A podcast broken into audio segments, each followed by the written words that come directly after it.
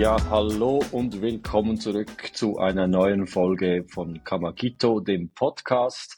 Ähm, das letzte Mal äh, waren wir ja äh, ganz viele, äh, die äh, beim Podcast mitgewirkt haben. Wir, äh, nur um kurz eine Rückblende zu machen. Ich begrüße auch Marc in der Leitung direkt aus Santiago de Cuba. Guten Morgen bei dir. Ja, hallo Stefano. Viele Grüße aus Santiago.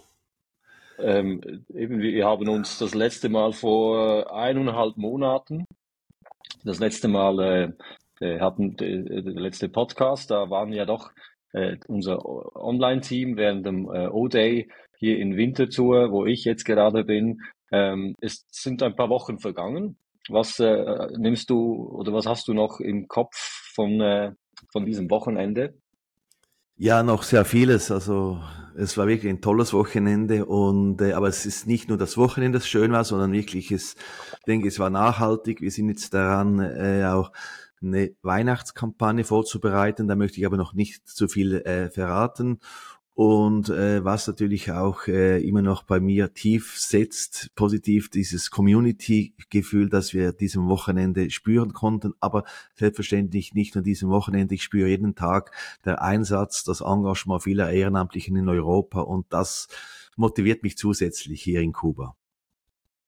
Ja, das äh, war wirklich ein sehr intensives Wochenende. Wir haben ja damals äh, ein bisschen über die äh, Online-Strategie gesprochen. Ähm, aber was mir auch na, nach wie vor sehr, sehr bleibt äh, im, im, im Herzen, ist äh, das Miteinander. Ähm, egal wie alt, egal woher.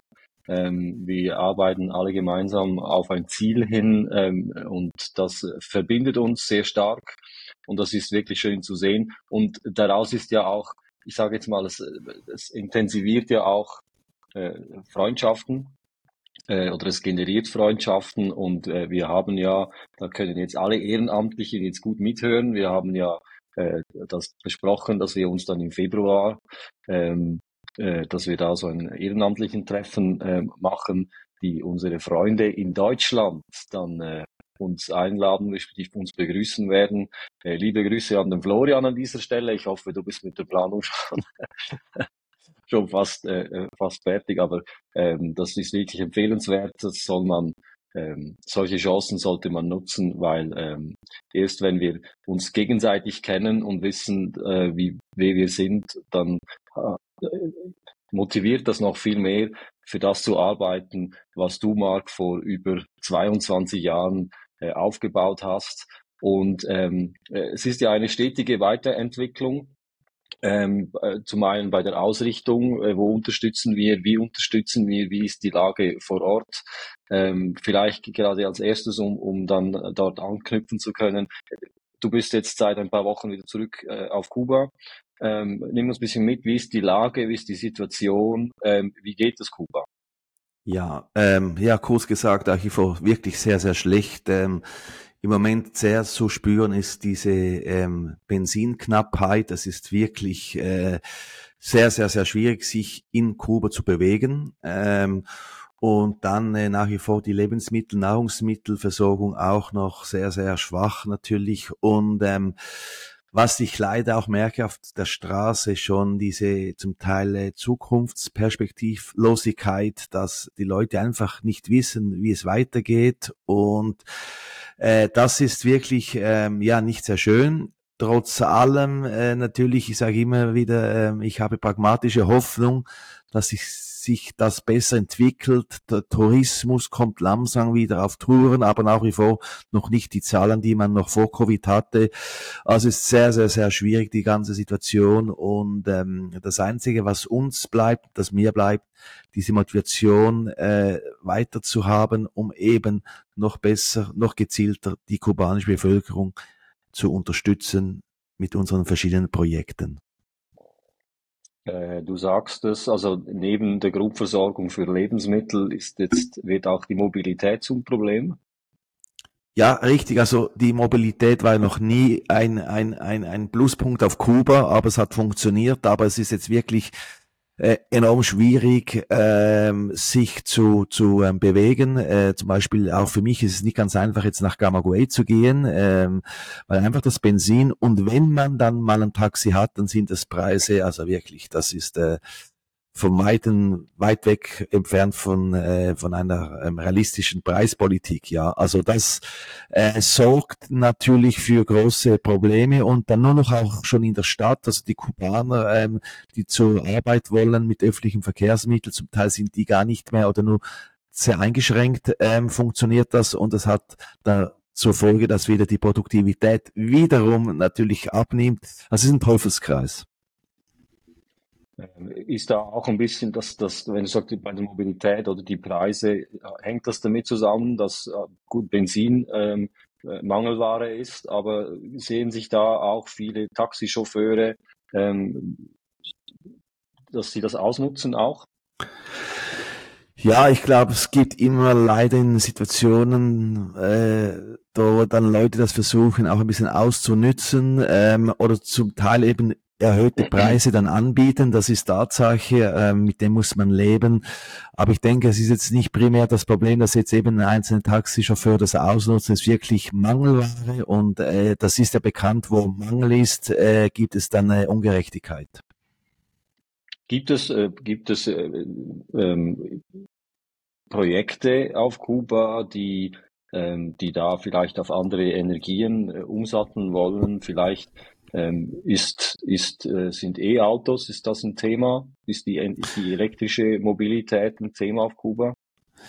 Ja, also die elektrische Mobilität nach wie vor ähm, sehr eingeschränkt, weil ähm, das Problem ist, es ist nicht nur Benzinmangel, es ist auch Strommangel, oder? Und da nützt zum Teil dann nicht viel ein E, Auto, also da habe ich noch keines gesehen oder ganz wenige. Ähm, aber es ist schon das Ziel und absolute Priorität auch der kubanischen Regierung im Bereich der erneuerbaren Energien Projekte auch mit ausländischem Kapital zu forcieren, zu, zu fördern. Ähm, wir selber von Gamagito haben jetzt auch äh, zwei Jungunternehmerinnen, Jungunternehmer unterstützt mit äh, sogenannten E-Bikes ähm, oder E-Motos, ja um eben zumindest ein wenig die Mobilität zu garantis garantisieren, äh, garantieren, ja. Und dann äh, sind natürlich große Projekte äh, ja im, im, in der Pipeline vom kubanischen Staat und wir selber Gamagito haben selbst auch in unseren zukünftigen Projekten äh, Ideen, wo man eben erneuerbare Energien nutzen möchte und auch für die ähm, Lebensmittel- und Nahrungsmittelproduktion. Also es ist auch ein, wird der Schwerpunkt sein seitens Gamagito. Äh, du hast es gerade angesprochen, Entrepreneurship, ähm, das äh, neueste Baby in der Kamagito-Projektunterstützung. Ähm, äh, was ist da in der letzten Zeit gelaufen? Wie funktioniert das auch mit Zuturo? Ähm, wie kommt das an bei der Bevölkerung? es kommt sehr gut an, weil es wirklich einerseits ein großes Bedürfnis ist, dass Menschen, junge Menschen, aber auch ältere Menschen sich selbstständig machen können.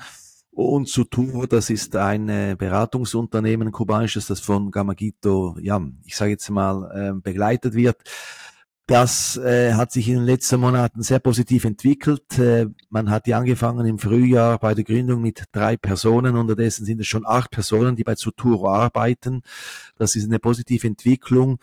Und wir hatten auch wieder kürzlich äh, von einem Fachmann aus der Schweiz besucht, der das ein bisschen begleitet, unsere ganze Entrepreneurship-Philosophie. Äh, es ist wirklich ein großes Bedürfnis und ich bin der Überzeugung, ähm, die Privatwirtschaft hat wesentlich oder kann wesentlich dazu beitragen, dass Kuba vorwärts kommt, dass der Wohlstand wieder zurückkommt, wo ich natürlich äh, äh, Probleme sehe, Tatsache ist, dass einerseits in Kuba wenig produziert wird, das heißt viele Rohstoffe, Materialien, die müssen zuerst importiert werden, das heißt, das Ganze wird, die, die Eigenproduktion hier wird dann wieder verteuert auf Kuba.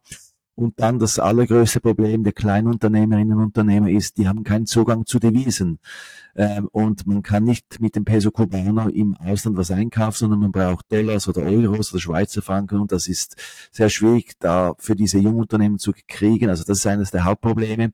Und dann natürlich auch, äh, der kubanische Staat hatte vor zwei Jahren die gesetzlichen Grundlagen geschaffen, um KMUs zu gründen. Und ist jetzt in einer weiteren Revision und da sehe ich auch, das ist jetzt nicht direkt Kritik an den Staat, aber ich sehe, dass noch einige Gesetze nicht wirklich äh, praktisch sind dann bei der Umsetzung. Also es ist viel, viel Arbeit auch in diesem Bereich, aber wir haben es uns zur Aufgabe gesetzt, in diesem neuen Bereich tätig zu sein. Wie gesagt, ich bin überzeugt, das braucht Kuba mehr Privatwirtschaft. Aber wenn du, äh, wenn wir von Devisen sprechen und ähm, der Staat grundsätzlich ja dafür ist, dass das äh, äh, Unternehmertum auf Kuba besser funktioniert, dann muss man ja ähm, mit dem Ausland zusammenarbeiten können, mit auch anderen Devisen. Gibt es da eine Zwischenlösung jetzt, die vielleicht die, die Kamakito anbieten kann? Ähm, oder ist, sind da allen die Hände gebunden? Ja, also es ist nicht ganz einfach. Also sicherlich ähm, die, die, die Lösung wäre, ähm, Kuba braucht ja Devisen, weil es ist auch so, dass ähm, die kubanischen ähm, kleinen Privatunternehmen, die können ja nicht Devisen auf den kubanischen Banken quasi wechseln, weil einfach der kubanische Staat zu wenig Devisen hat. Das ist das Hauptproblem. Und sie müssen dann diese Devisen auf dem Schwarzmarkt kaufen zu erhöhten Preisen und deshalb ist auch eine Verteuerung grundsätzlich auf Kuba dann die Folge. Äh, der, sage ich jetzt mal, der wichtigste Lösungsansatz ist mehr Tourismus. Äh, Tourismus ist einer der Hauptdevisenbringer für Kuba. Das ist sehr wichtig. Also da muss man schauen, dass man den Tourismus wieder vorwärts bringt und dann hat man auch vielleicht wieder mehr Devisen, die man wieder weiter wechseln kann an die Bevölkerung oder an die Kleinunternehmen. Was macht Gamagida zurzeit? Ähm, wir versuchen natürlich, ähm, die einzelnen Jungunternehmen zu begleiten, zu beraten, wie sie möglichst einfach, direkt und günstig einkaufen können, oder? Äh, das ist mal wichtig, weil ähm, da sind wirklich zum Teil die Übersicht, ist das sehr schwierig, man hat dann keinen Durchblick, äh, es wird auch zum Teil ein bisschen ich sage jetzt mal gemischelt, oder? Und da ist es wichtig, dass man den jungen Leuten da aufzeigt, wo man kann, wo man kann im Ausland gezielt und einfach einkaufen.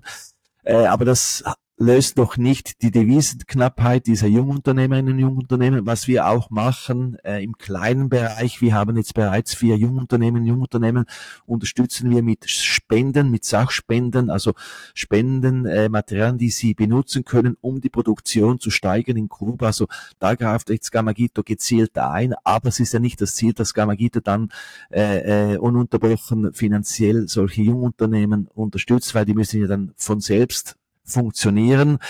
Ein ganz wichtiges Thema wäre ähm, das Thema von den Microcredits, was in Kuba noch nicht zulässig ist. Das sind auch seitens Gamagito mal ganz erste ähm, Schritte ähm, getan worden, um zu schauen, ob es da rechtliche Grundlagen gibt. Also ähm, es ist nicht ganz einfach, das von heute auf morgen zu lösen. Aber deshalb äh, wichtig wäre sicherlich, dass der Tourismus mal vorwärts kommt. Ähm, wir sprechen ja immer über äh, Unternehmer, äh, Entrepreneurship auf Kuba, die wir unterstützen. Was, was, was sind das für, Unter, für Unternehmungen, die aktuell von uns unterstützt werden?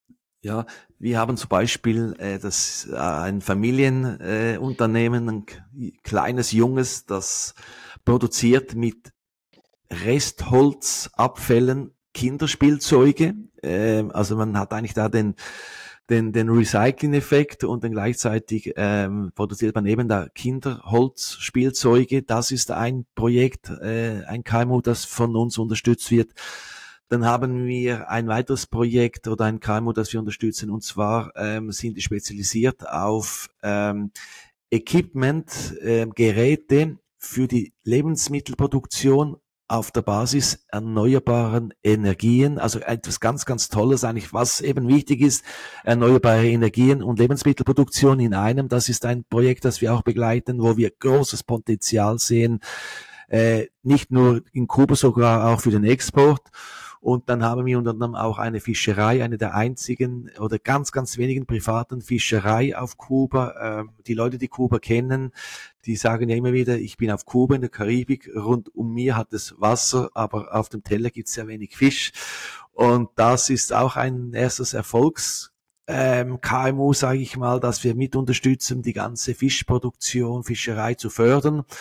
Und dann an Frau und Mann zu bringen. Das sind so äh, einzelne Projekte, die wir äh, begleiten, unterstützen und wo wir sehen, das große Potenzial, auch die Innovation der Kubanen Kubanen ist da, aber es fehlt Devisen und es fehlt äh, betriebswirtschaftliches Denken. Ja, gerade wollte sagen, es fehlt auch einfach am Wissen. Wie, wie, wie baue ich eine eigene Firma auf und wie äh, halte ich sie am Leben, oder? Aber da sind wir ja gut vernetzt und da können wir ja gut äh, helfen. Richtig, äh, das ist eine der quasi der Prioritäten unseres Entrepreneurship Förderprogramm, die Beratung, die Begleitung in betriebswirtschaftlichen ähm, Aspekten. Und da haben wir ja unser, ähm, ich denke, das wird das Erfolgsmodell von Gamagito sein. Wir haben einerseits äh, international ein Netzwerk von Experten, äh, Unternehmerinnen, Unternehmen, äh, Professorinnen, Professoren äh, etc., die auch schon äh, in den letzten Monaten in Kuba waren und äh, das vor Ort begleitet haben. Und das ist einerseits wichtig, internationales Fachwissen, internationale Erfahrung, aber, und jetzt kommt das Aber, was ich denke, macht Gamagita speziell, das alleine genügt nicht. Es bringt nichts, wenn jetzt Fachleute von der Schweiz oder Europa nach Kuba kommen und dann einfach sagen, wie sie es gelernt haben, sondern was äh, ich auch gelernt habe in den letzten 22 Jahren, es ist sehr, sehr wichtig, dieses Fachwissen, dieses internationales Fachwissen an die Gegebenheiten in Kuba zu implementieren, an die Kultur und vor allem an die Gesetzgebung. Kuba hat andere Gesetze, äh, auch andere Prioritäten, eine andere Staatsführung und da haben wir eben Zuturo gründen lassen im letzten Frühjahr. Und das ist die Aufgabe dann von Zuturo, dieses internationale Fachwissen den kubanischen Gegebenheiten zu implementieren. Und ich denke, das ist unser Erfolgsrezept.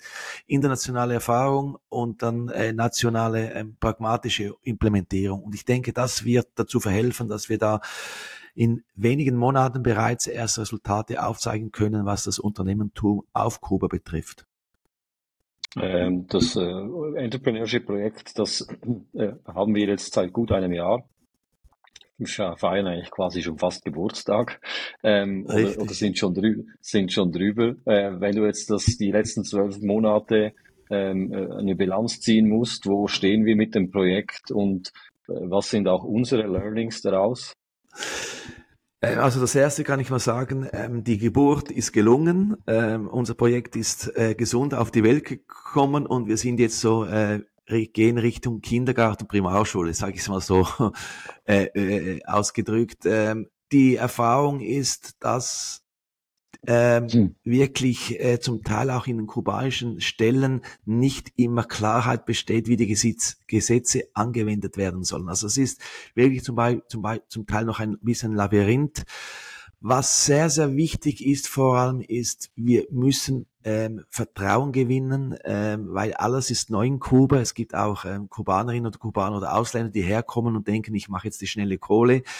Äh, gelernt habe ich wirklich Vertrauen aufzu, äh, aufzubauen, dass die jungen Menschen in Gamagito vertrauen, dass sie auch in Zutur vertrauen, äh, das ist sehr, sehr wichtig und ihnen auch aufzuzeigen, dass natürlich Erfolg nicht von, von, von heute auf morgen kommt. Auch es braucht Geduld. Das haben zwar die Kubaner, aber ich glaube, das ist wichtig. Ähm, und äh, auch nichts zu überhasten, äh, eine langfristige Strategie, nachhaltig zu operieren und dann braucht es auch wie überall im Leben ein bisschen Glück. Aber ich bin im Moment sehr, sehr zuversichtlich. Und äh, wenn ich so eine Bilanz ziehe, äh, wir sind dort, wo ich gedacht habe vor einem Jahr, wo wir sein sollten bei Gründung. Du hast das äh, Schönes gesagt, der Kubaner hat Geduld. Und da können wir ja maßgeblich äh, dazu beitragen, denn nur wer eine gute Zukunft sieht, der kann sich auch gedulden. Und da machen wir, glaube ich, nicht so einen schlechten Job. ähm, Jetzt gibt es ja auch kritische Stimmen, äh, die äh, unserem Entrepreneurship-Vorhaben äh, da äh, kritisch äh, zu, zu, zuschauen aus der Ferne. Ähm, denn wir haben, oder du hast ja damit angefangen, Kinder und Jugendliche zu unterstützen. Äh, auch hier nochmals vielleicht äh, zum Erklären, oder eigentlich äh, Jungunternehmer zu fördern, ist eine logische Konsequenz, wenn man äh, äh junge Kinder und Jugendliche äh, unterstützt, weil das ist nachhaltiges Projekt. Richtig, also zuerst möchte ich betonen, dass unsere äh, sogenannten sozialen Projekte Bildung, äh, Sport, Kultur, Gesundheit weitergeführt werden. Also es ist eine Ergänzung des Entrepreneurship. Und ähm, es war ja von Anfang an immer der Gedanke von Gamagito, die kubanische Bevölkerung zu unterstützen. Und da ist es wichtig, dass wir immer wieder pragmatisch schauen, was braucht die Bevölkerung. Und du hast es angetönt, ähm, schlussendlich ähm, ist es nachhaltig, wenn wir den Menschen oder den jung erwachsenen Menschen eine Zukunftsperspektive geben, weil schlussendlich sind es die erwachsenen Menschen, die die Kinder erziehen, die die Kinder aufbauen. Und äh, ganz zwei kleine Beispiele, äh, äh, wieso es wichtig ist, Menschen oder erwachsene Menschen Zukunftsperspektiven zu gehen. Ähm, immer mehr Leute gehen weg. Ähm, Lehrermangel, äh, Ärztemangel sind die Folgen und es nützt dann keinem Kind, wenn man zwar die Schule eines Kindes unterstützt, aber zum Teil dann Lehrer fehlen in dieser Schule. Oder wenn das Kind krank ist, äh, Ärzte fehlen. Das ist jetzt ein bisschen übertrieben gesagt, das ist nicht so jetzt flächendeckend, aber das sind die ersten Anzeichen. Und dann ein ganz persönliches äh, Beispiel, das ich äh, leider schon mehrmals jetzt gesehen habe in meinem Umfeld, auch meiner Kinder. Ähm, es sind ja dann die Eltern, die oder die Vater, der Vater oder die Mutter, die meistens zuerst weggehen, um zu schauen, wie es dann im Außen funktioniert. Und die Kinder, die bleiben natürlich dann hier in Kuba, bleiben bei den Großeltern, bei der Tante oder wo auch immer. Und da werden Familien zerrissen. Und es ist wirklich ähm, tragisch, wenn dann die Kinder, äh, auch wenn bei Oma und Opa alles schön ist, aber eigentlich sollten Kinder ja bei ihren Eltern aufwachsen, wenn es möglich ist. Und das, denke ich, ist nicht sehr förderlich für die Entwicklung von Kindern oder für die Eltern, die dann wirklich getrennt sind. Und dann sage ich immer wieder, ähm, es bringt ja nicht viel, wenn wir eine Schule mit Gamagito Spendengeldern unterstützen, ausrüsten, äh, dass da gute Lernbedingungen äh, sind, aber das Kind, wo diese Schule besucht, äh, eigentlich gar nicht so glücklich ist, weil ihre Eltern aufgrund der Wirtschaftslage gar nicht in Kuba sind. Und dann bringt halt nur eine Schule auch nicht viel. Also es ist äh, Pragmatismus angesagt, es braucht äh, Bildung, aber es braucht wirklich Zukunftsperspektiven und die vor allem muss man jungen Leuten aufzeigen können. Und deshalb denke ich, ist eine ganz wichtige, eine nachhaltige Ergänzung unserer Strategie, auch Jungunternehmer zu unterstützen, mit dem Ziel, wirklich die Familien zu vereinen und nicht zu trennen, wie es zum Teil heute jetzt passiert. Ähm, das müsste ja eigentlich die Universitäten auf Kuba auf den Plan rufen oder Entrepreneurship. Ähm, ich, ich, ich meinte, ähm, dass wir mit der Universität in äh, Santiago de Cuba äh, da was äh, angestoßen haben. Vielleicht äh, kannst du uns da kurz erklären, wo stehen wir und wie sieht diese Zusammenarbeit aus? Genau, also wir hatten ja mit der kürzlich, also vor ein paar Monaten mit der Universität von Santiago de Cuba, die Universität del Oriente, wie sie auf Spanisch heißt, äh, eine Absichtserklärung unterschrieben mit drei Schwerpunkten, äh, erneuerbare Energien, äh, Lebensmittelproduktion und Entrepreneurship. Äh, beim Thema Entrepreneurship sind wir da noch quasi ähm, am Antasten. Ähm, man muss sagen, äh, die Universitäten in Kuba sind natürlich ähm, äh, sind gut wirklich, also das, das, das kann man sagen. Aber das Ganze, der Privatisierungsprozess ist noch nicht so angekommen äh, bei den äh, Universitäten. Ich würde jetzt auch sagen, es geht uns nicht nur um Privatisierung, es geht auch, es gibt ja auch staatliche Betriebe, die wir unterstützen möchten. Also da möchte ich jetzt nicht einfach sagen nur private.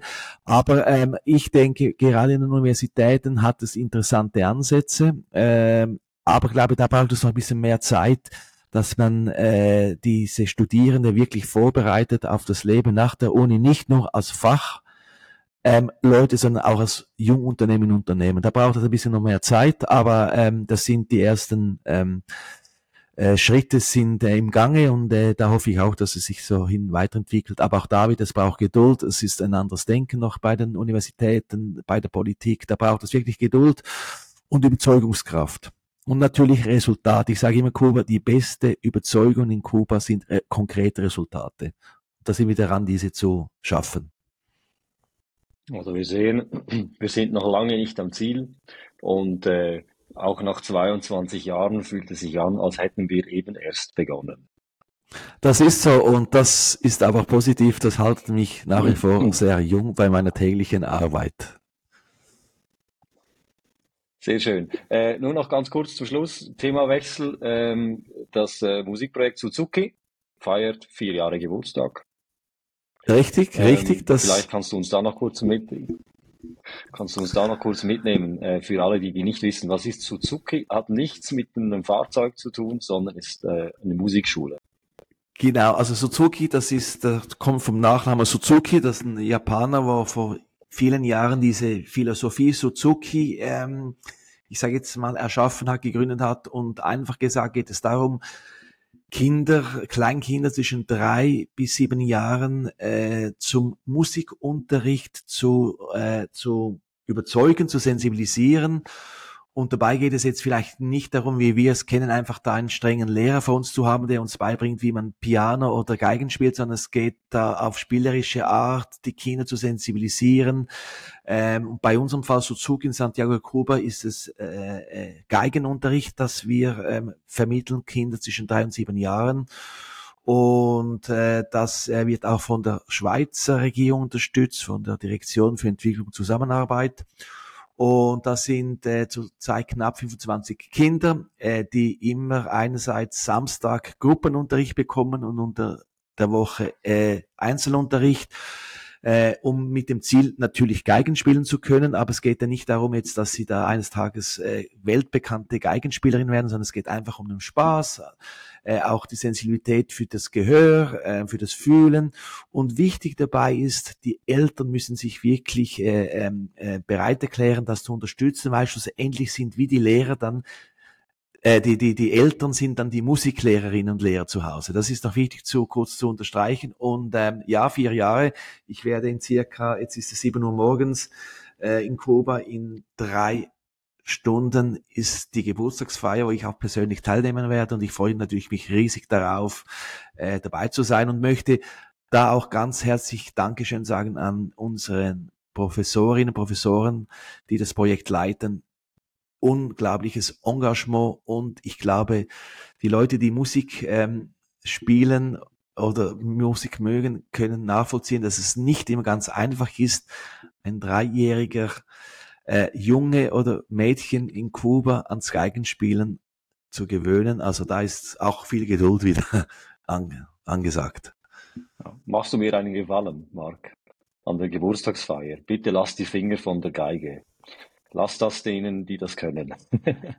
Danke, dass du das sagst. Äh, ich weiß nicht, ob du das, äh, ob mich darauf ansprechen möchtest. Ich hatte ja mal eine Geigen, Geige gemietet, um mich da einzuleben bei diesem Projekt ja. und hatte dann zu Hause ich selbst mir im Selbststudium Geigen äh, spielen beigebracht und meine Kinder und meine Frau, die hatten dazu war dann nicht sehr Freude und äh, das ist, hat zur Folge gehabt, dass ich die Geige wieder abgegeben habe. Und das war auch besser das, so das freut die ganze Nachbarschaft und äh, äh, und das wird auch der Erfolg gewesen sein, warum das Suzuki-Projekt auch ein Vorzeigemodell ist, äh, wie soziale Projekte auf Kuba äh, neben einem Entrepreneurship-Projekt eben gut bestehen kann. Ja, Marc, ähm, dann äh, wäre es das. Oder möchtest du zum Schluss noch was loswerden?